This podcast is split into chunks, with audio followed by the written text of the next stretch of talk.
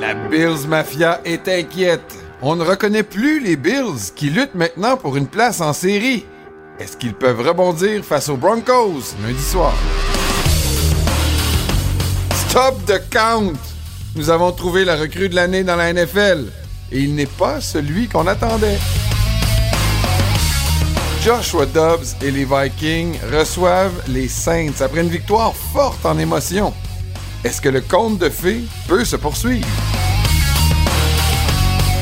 Les Chiefs partent en vacances. Les 49ers sont de retour sur le terrain. Les Ravens peuvent balayer les Browns. Et un autre match en Allemagne.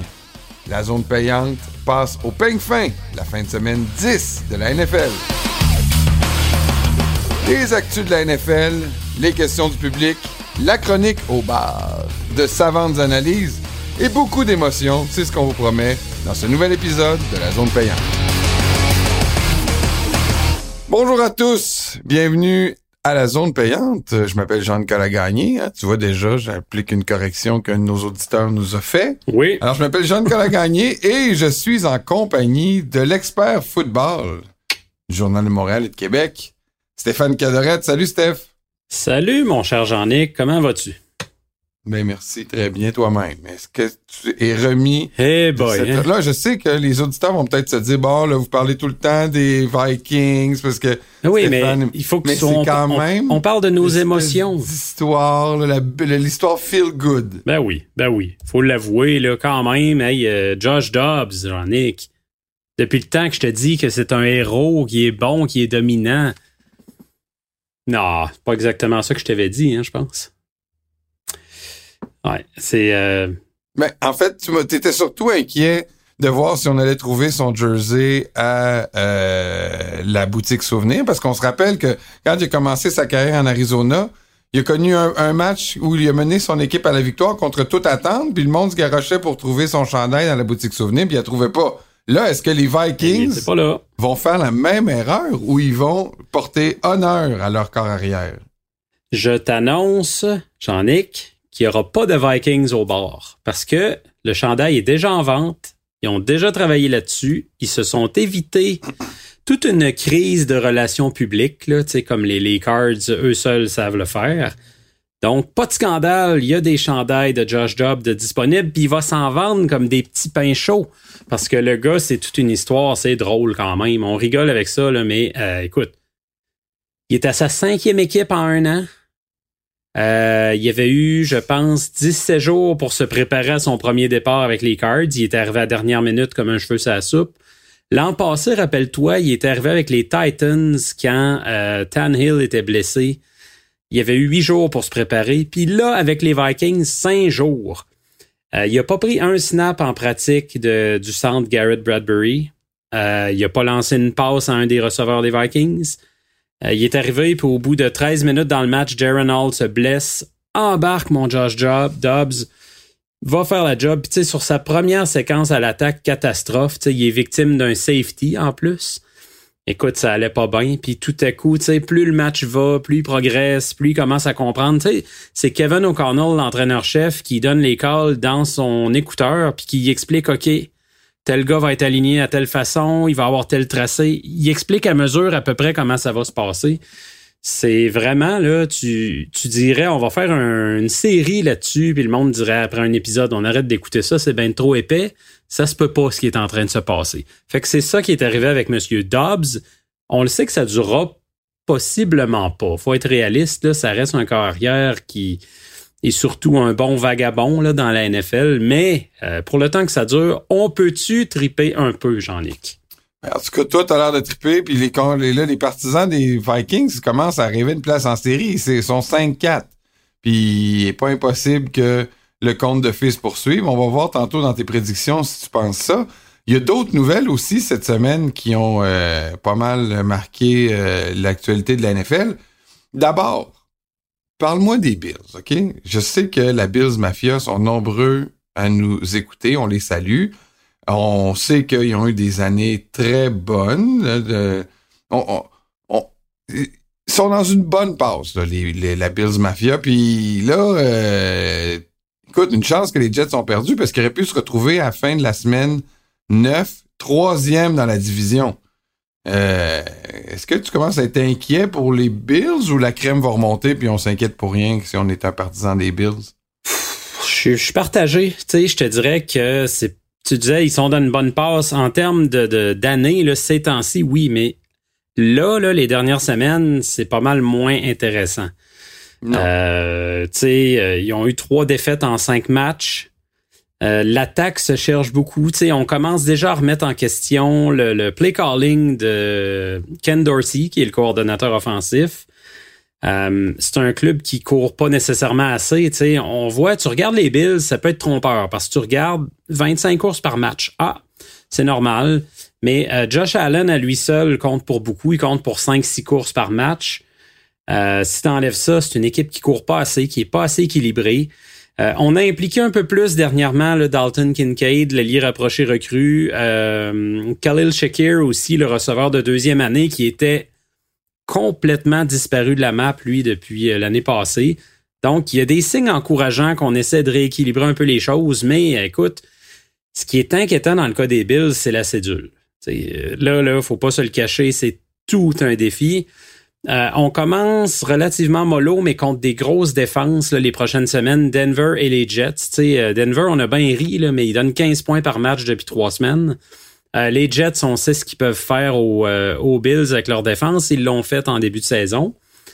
Euh, mais là, après ça, là, écoute ça. Philly, Kansas City, Dallas, les Chargers, les Pats qui ont déjà battu les Bills et Miami pour finir l'année. Il va falloir qu'il se passe des choses à Buffalo. Il faut vraiment que, ouais, en plus, faut que l'attaque, se- au moins, il fera pas 38 à Miami probablement en janvier. Là.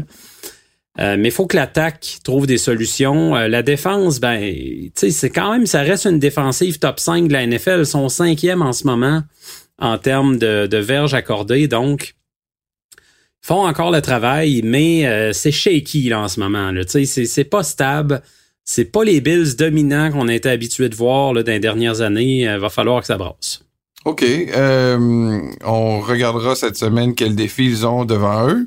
Une autre, une autre chose sur laquelle je vais te faire réagir, Steph, cette semaine, c'est un peu comme si on avait déjà consacré CJ Stroud, le, la recrue de l'année.